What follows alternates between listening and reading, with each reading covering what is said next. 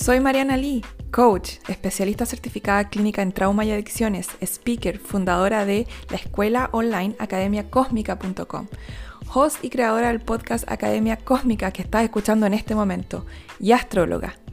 Te doy la bienvenida a mi podcast Academia Cósmica y aquí vamos a expandir la conciencia en cada episodio. Muchas gracias por estar acá y por compartir.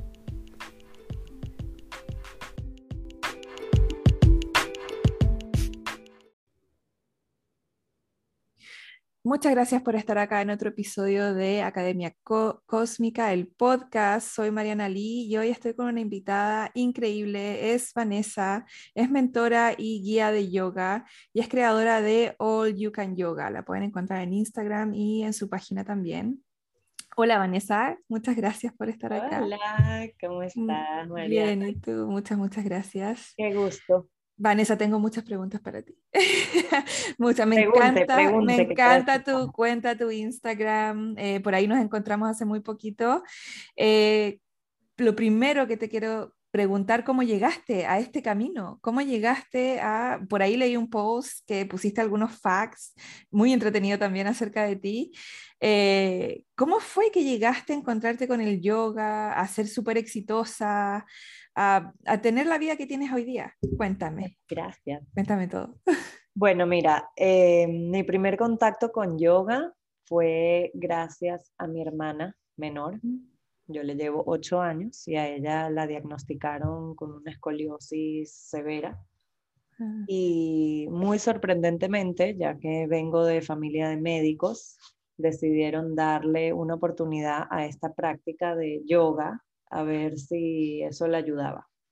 ¿Habían, ¿Habían intentado muchas otras cosas antes ya? Era básicamente o yoga o cirugía. Oh, wow. Entonces eh, decidieron irse por la opción yoga gracias a que mi abuela me empujó bastante y yo era la encargada de pues llevarla, traerla, acompañarla y,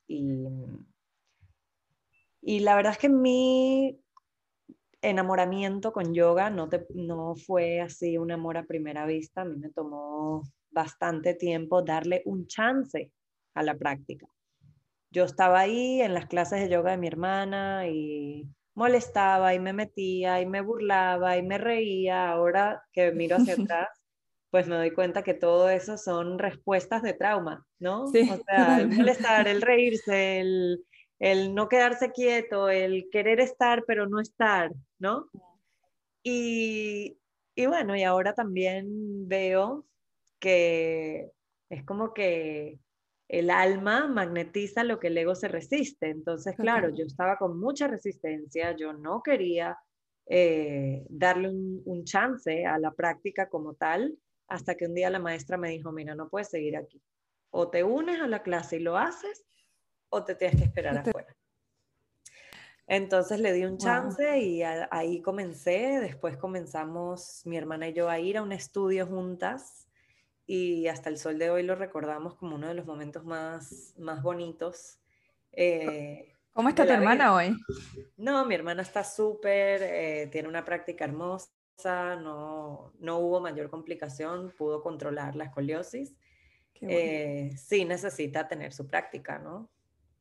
¿Qué, ¿Qué, crees tú que significaba para ti conectar con el yoga en ese momento? Que había tanta resistencia también, ¿cierto? Tanta respuesta a trauma, tanta incomodidad, tanta... Es que, pues, había muy poco autoconocimiento, había muy poco autoconciencia. Eh, y uno cuando se resiste a, a yoga es porque sabe que va a ser un camino duro encontrarse consigo mismo, no, no es eh, todo unicornios y, mariposas, ¿no? Cuando tú decides encontrarte a ti misma, tienes que lidiar con muchas cosas que vienen de nuestra sombra, lidiar con muchas cosas que, que a veces uno no solamente no está preparado eh, o no es suficiente maduro emocionalmente, sino que a veces dices, ay, no me da la gana no quiero, no quiero atravesar eso duro ahorita, quiero perderme, quiero ver películas, quiero comer cotufas. Totalmente. Yo te he escuchado hablar acerca de habitar el cuerpo. ¿Tendrá que ver con que al habitar el cuerpo empezamos a encontrar un montón de cosas que no habíamos visto de nosotros? Te lo, te lo digo, te lo pregunto porque cuando yo hago terapia MDR, una de las cosas que las personas se dan cuenta justo después de hacer la terapia, que es terapia de procesamiento de trauma, es que empiezan a sentir el cuerpo. Y no lo habían sentido por mucho tiempo, porque trauma te desconecta de ti. Y no solo te desconecta de ti mentalmente y emocionalmente, pero también te, desconecta a nivel de cuerpo. Tendrá, yo te he escuchado, como he visto tu Instagram decir, como hablar acerca de habitar el cuerpo. ¿Qué es para ti habitar el cuerpo o volver a habitar al cuerpo? Bueno, yo creo que todo lo que es trauma vive en el cuerpo. El otro día escuchaba uno de mis podcasts preferidos y estaban hablando sobre cómo en el pasado, cuando tú te encontrabas en una situación de una situación traumática, como por ejemplo un animal que te estaba persiguiendo, ¿no? En el, en el bosque, ese, esa movilización de energía se queda en tu cuerpo, ese susto, ese miedo, esa, esa, ese sistema que se prende de lucha o escape, se queda en tu cuerpo almacenado. Y uno pensaría que el trauma se libera cuando llegas a un lugar en donde estás seguro, pero no, es la corrida en sí, cuando corres y te estás escapando, que ese trauma se libera. Hoy en día pasamos por un montón de cosas, un montón de experiencias, tenemos toda esa tensión física acumulada en el cuerpo, porque todos esos, esa pérdida, esos traumas sin resolver, esa vergüenza, esa culpa, esa ilusión falsa de cómo las cosas deberían ser versus cómo las cosas son, todo eso se queda almacenado en nuestro cuerpo. Y tenemos tanta tensión física que ya ni la sentimos.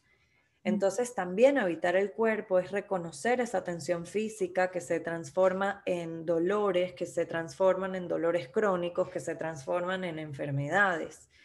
Y como reclaim, como, como reclamar y volver a hacernos dueños de todas esas sensaciones, eh, es un proceso difícil, es un proceso que, que mucha gente eh, comienza a reconocer sus, sus, dolencias físicas por primera vez cuando habitan el cuerpo. Mm. Pero al sacarlas de tu cuerpo, al liberar esas tensiones, al crear ese espacio, pues también se crea espacio en el alma, también se crea espacio en el corazón, también se crea un espacio entre pensamiento y pensamiento.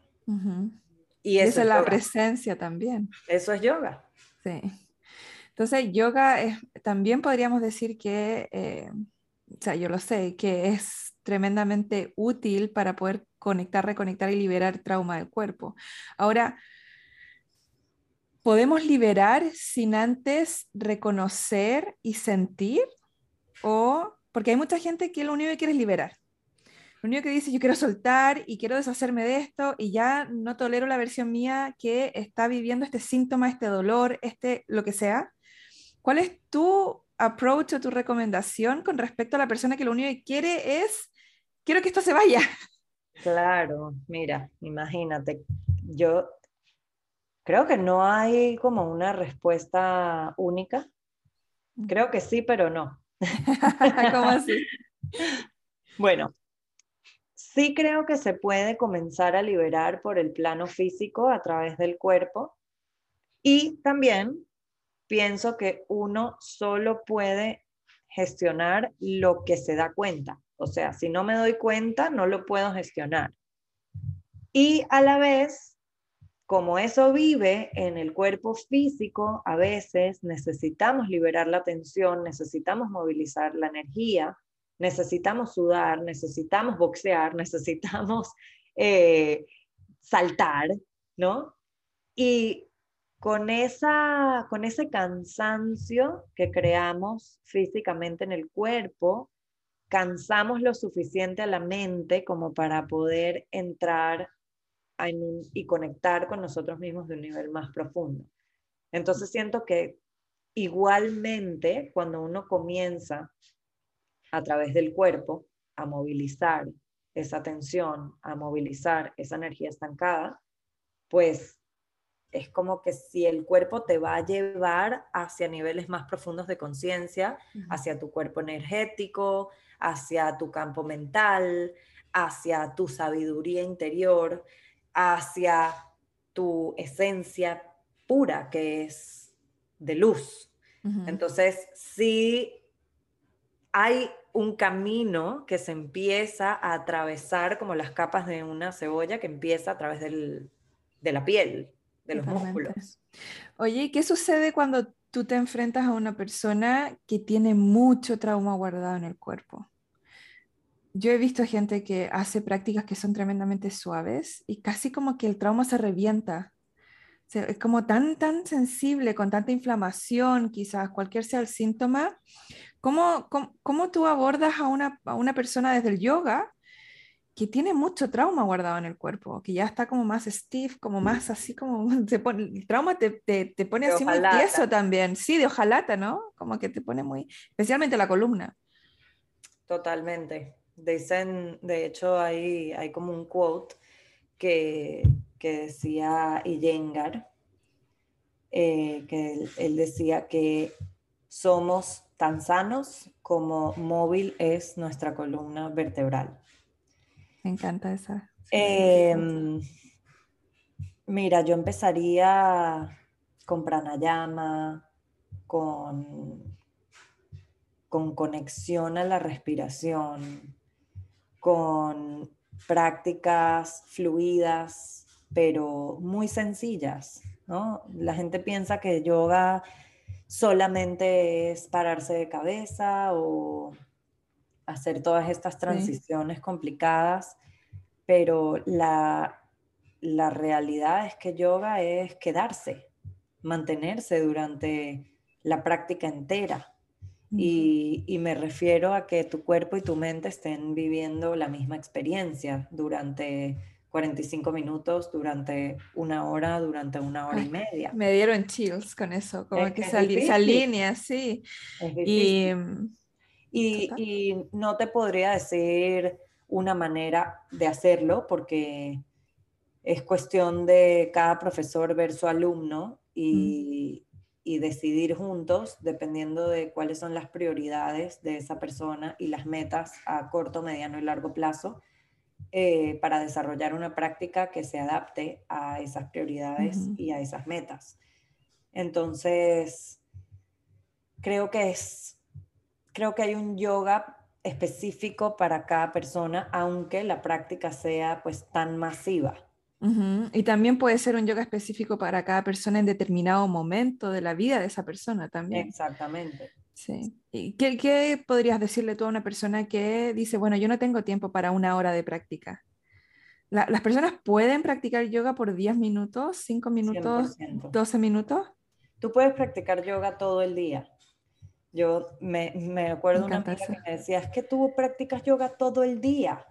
Tú practicas yoga haciendo unas posturas ahí una hora. Tú practicas yoga todo el día y es verdad, o sea, nosotras nos íbamos de viaje y todas iban desparramadas en el tren y yo aprovechaba esa hora de, estar en el tren para sentarme derecha.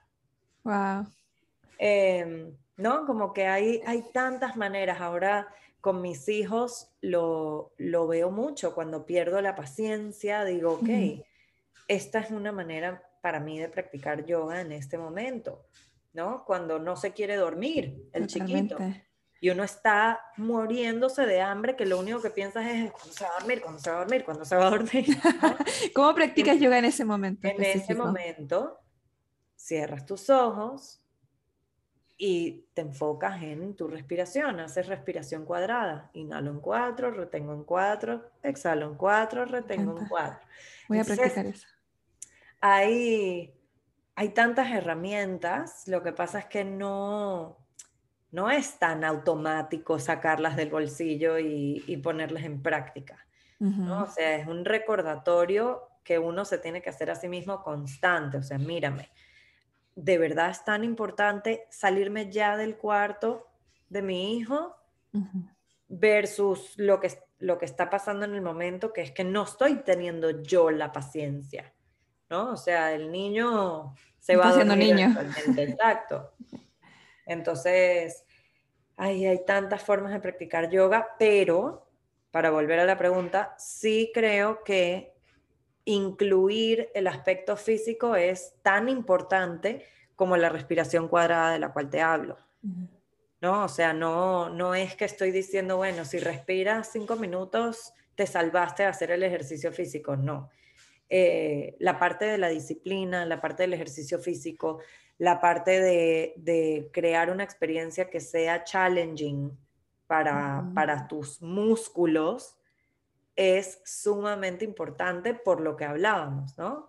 Para sacudir esa tensión. Sí, me encanta, es como, es que nosotros somos una trilogía, ¿cierto? Somos el, el, cuerpo, la mente y las emociones, y muchas veces creo que el ser humano se enfoca o en la mente, o en el cuerpo, o en las emociones, o en mente y emociones y deja el cuerpo, o cuerpo y mente y deja las emociones. Entonces, siento que el yoga, como lo explicas tú, es algo que une los tres y los integra. Y eso es muy bonito, es muy bonito, porque realmente incluso yo me he pillado como dándole más énfasis a la mente y a la emoción y dejando al cuerpo. digo, caramba, yo también soy cuerpo. me estoy perdiendo de una parte mía. Totalmente. sí, me encanta. Esto me recuerda mucho a cuando, cuando los maestros de meditación dicen que realmente uno puede meditar todo el día, y eso yo lo he comprobado, uno puede estar meditando constantemente, no importa lo que estés haciendo mientras estés en presencia, eso es meditar. Entonces el yoga eh, también es meditar, también es estar en presencia constantemente, el, hacer, el como verte, el observarte, el hacerte consciente de ti, es una tremenda práctica. Y entre más lo practiques, más vas a poder obviamente hacerlo durante más tiempo, durante el día. El yoga te revela la verdad sobre ti. No, es como tú le, le, pones el esfuerzo, le pones el esfuerzo, le pones el esfuerzo y luego yoga se revela ante ti.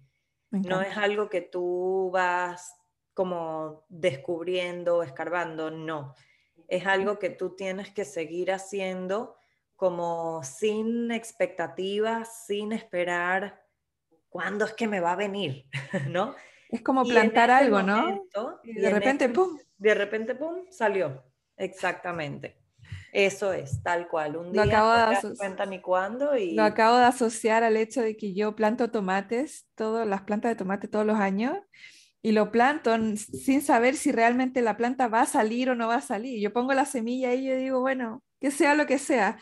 Y, ayer justamente vi una plantita saliendo y dije, ah, qué hermoso, esto se reveló aquí ante mí, tal y como tú Exactamente. Eso, eso es la práctica de yoga en su esencia. Qué lindo. Te, tú pones el esfuerzo inicial y luego comes de sus frutos, disfrutas. Oye, Vanessa, ¿cómo podemos practicar yoga contigo? Para la persona que está escuchando ahora y dice, ok, yo quiero practicar yoga con Vanessa ahora, me dieron muchas ganas. Ay, mira, ahorita estoy solamente aceptando clientes privados. Privados, ok. Sí. Tengo un curso que se llama Chakra Viñasa, que es el puente que conecta todo el misticismo del cuerpo energético con la práctica física del yoga.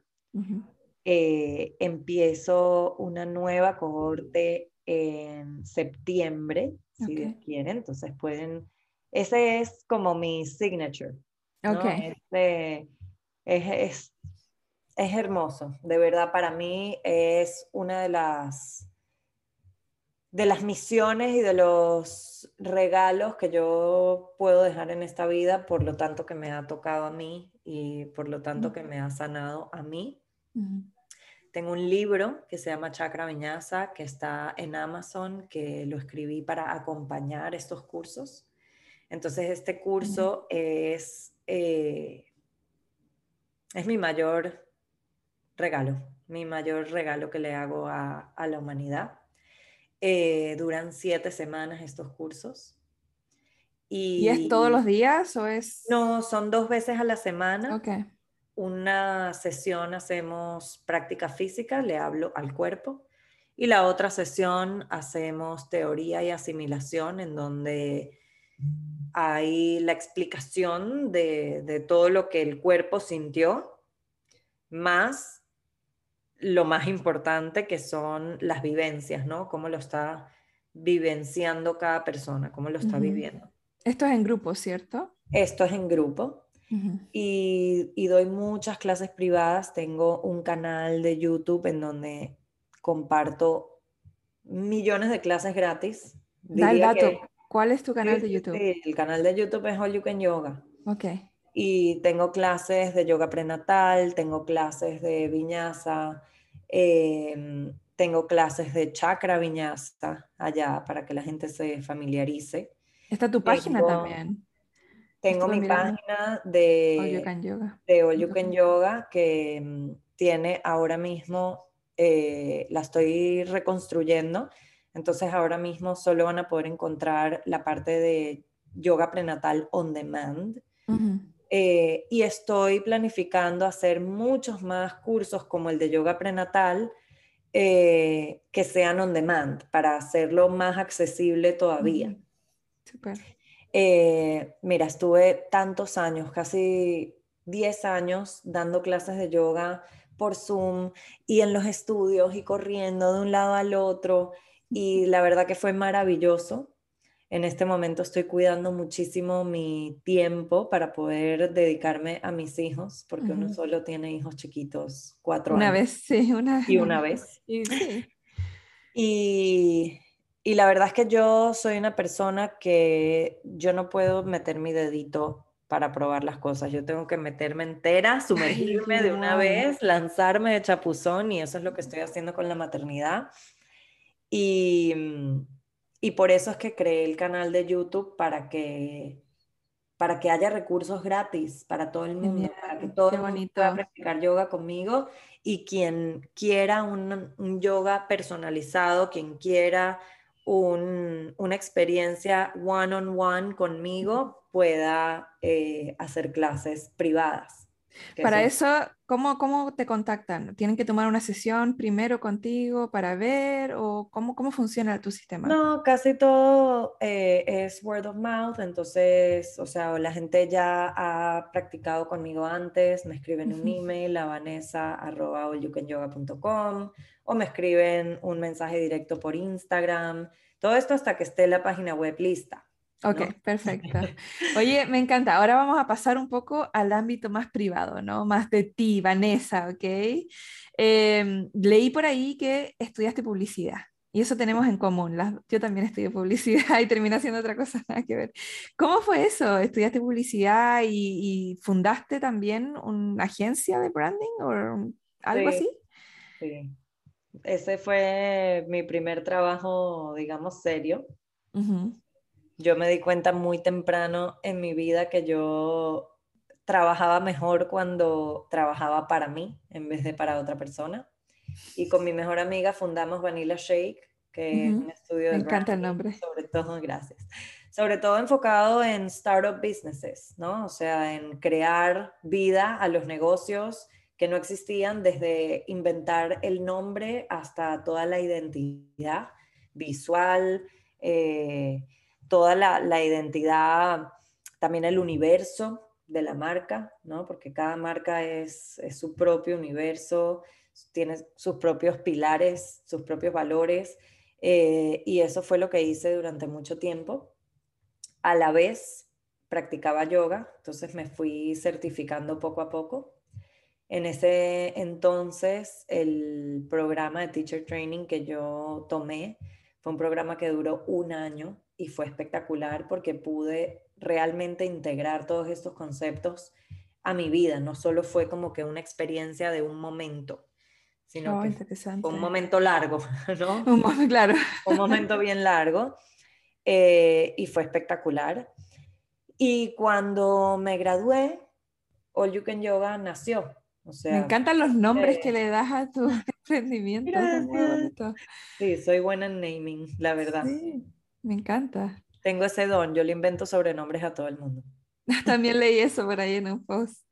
Oye, Vanessa, ¿qué significa el amor propio para ti?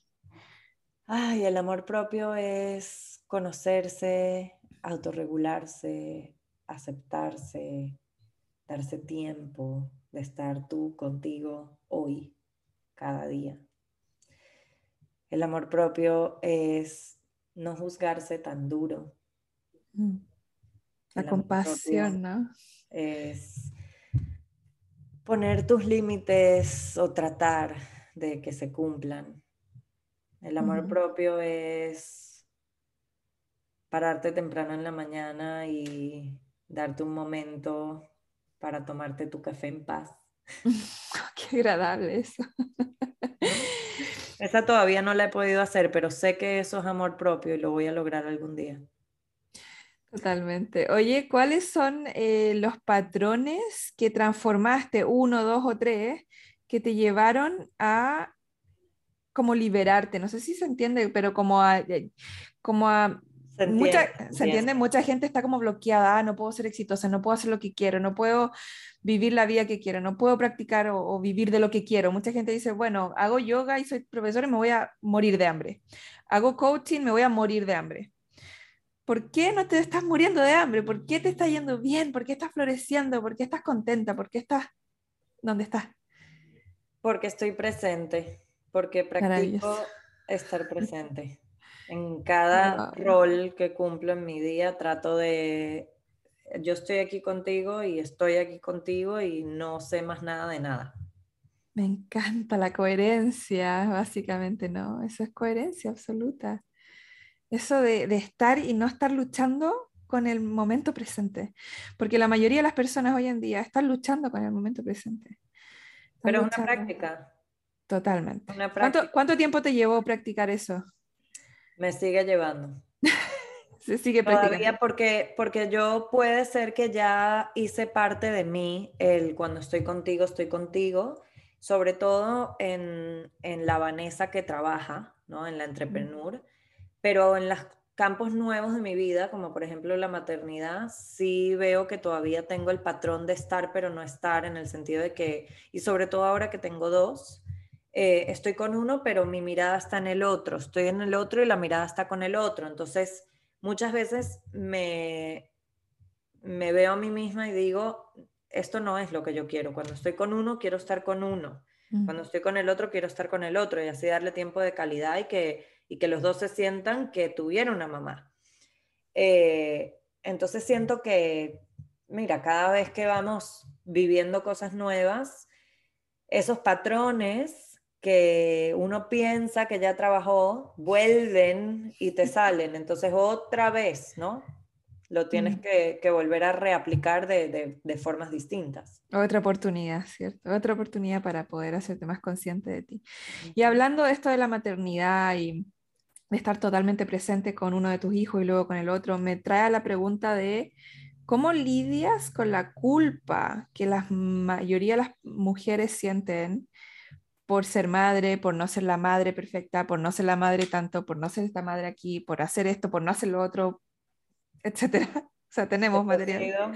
es una lista que no, no termina nunca. Eso ha sido de verdad el mayor challenge, lidiar con mm. la culpa. Mm. Y creo que es cuestión de, de actitud, como que no creo que la culpa se acaba nunca, pero sí creo que uno puede decir, esta culpa, vete a la mierda. esta culpa, no te quiero, esta culpa, no te acepto. No te este acepto porque, mm. porque, no tiene sentido, ¿no? Como que cuando yo pienso en Vanessa como humano, yo le quiero enseñar a mis hijos como humanos a que sean libres. Pero ¿cómo les voy a enseñar que sean libres si yo misma no soy libre? Yo me sacrifico muchísimo por mis hijos de hecho, el otro día hablaba con mi mamá y mi mamá me, me, clavó una espada en el corazón porque me dijo, yo siempre pensé que tú te habías salvado de ser como todos somos en esta familia, hiper preocupados, todo el tiempo con ansiedad, pensando que va a pasar lo peor, eh, ¿no? tú siempre eras libre desde adentro, tú, tú siempre le buscabas el lado bonito a las cosas y desde que eres mamá eres uno más de nosotros. Y fue como que...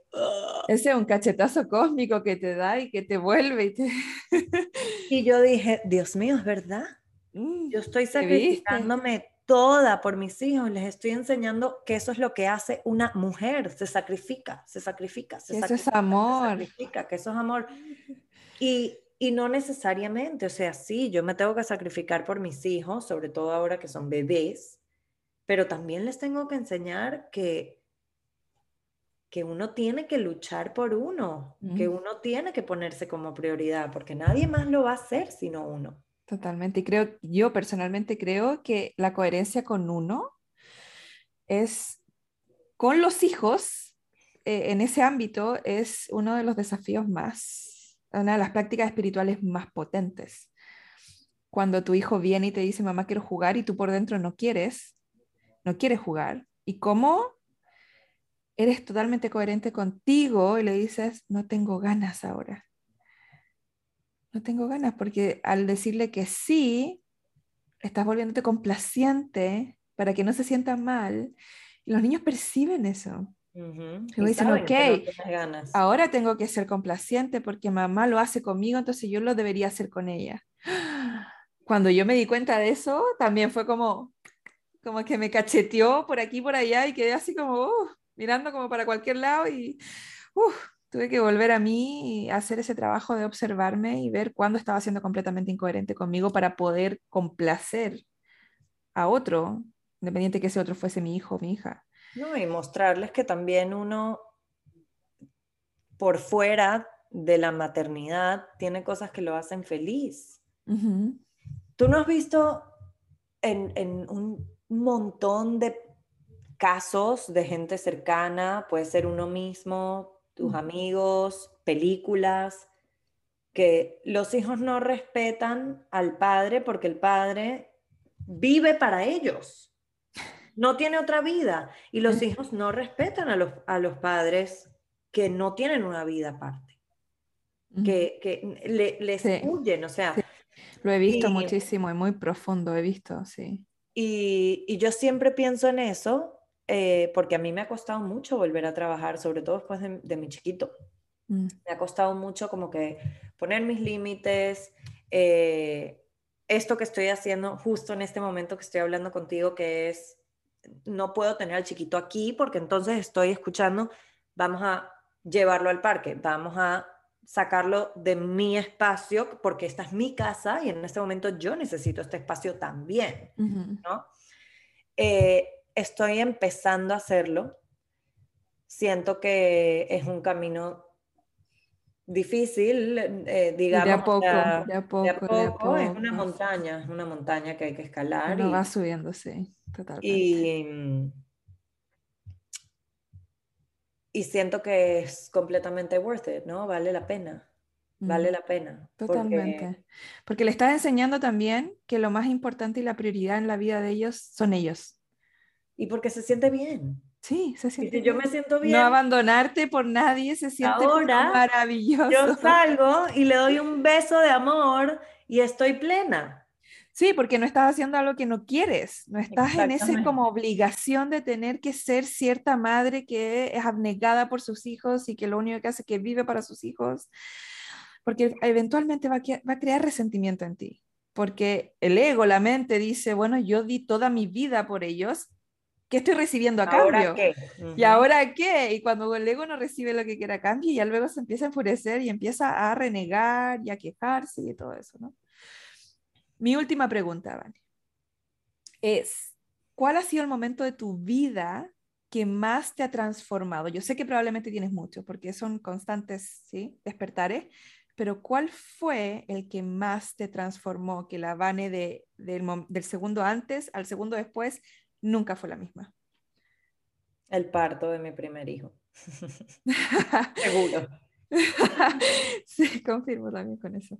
¿Qué pasó ahí que te transformó tanto? Fue una iniciación. Este, yo decidí dar a luz de forma completamente natural, sintiéndolo todo. Y fue un momento largo. Mi primer parto duró 17 horas, desde la primera contracción hasta que salió Eddie. Y sí siento que necesité todo ese tiempo para, para enfrentar la maternidad em, siendo menos egoísta, eh, aprendiendo a sacrificarme. Eh, dándolo todo, sintiéndolo todo. ¿Te pudiste mantener presente en ese dolor? Sí, la verdad que mis dos partos fueron, yo amé parir, me encanta parir. wow. Es, es un juego de la mente muy cool mm. eh, cuando te preparas para eso, ¿no? Sí. Y ese poder que viene con el lo hice, yo pude, eh, te dura por muchos oh, sí, yo recuerdo con mi hijo, porque fue parto natural también y también sentí todo. todopoderoso. Sentí todo, sí, sí, total. No es que vi a Dios, es que soy Dios. Soy Dios, totalmente. Sí, sí, sí. Em, sí, siento que esa ha sido una de mis meditaciones más, más bonitas. Profundas. Más profundas. Y también te diría lo mismo de, de mi hijo chiquito, de Leo, que nació en su casa. Y fue otra experiencia también trascendentalmente hermosa. Wow, qué potente. Muchas gracias, Vane, por estar acá hoy día, por todo tu amor, por toda tu sabiduría, tu experiencia. Eh, muy agradecida por este tiempo que me regalaste. ¿Dónde te pueden encontrar?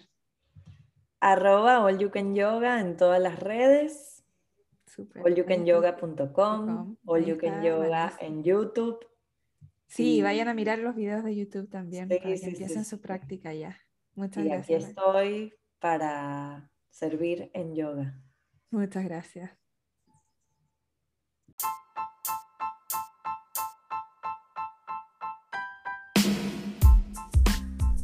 Muchas gracias por escuchar este episodio. Puedes encontrar más información en mis redes sociales Mariana Oficial y en mi página web marianali.com.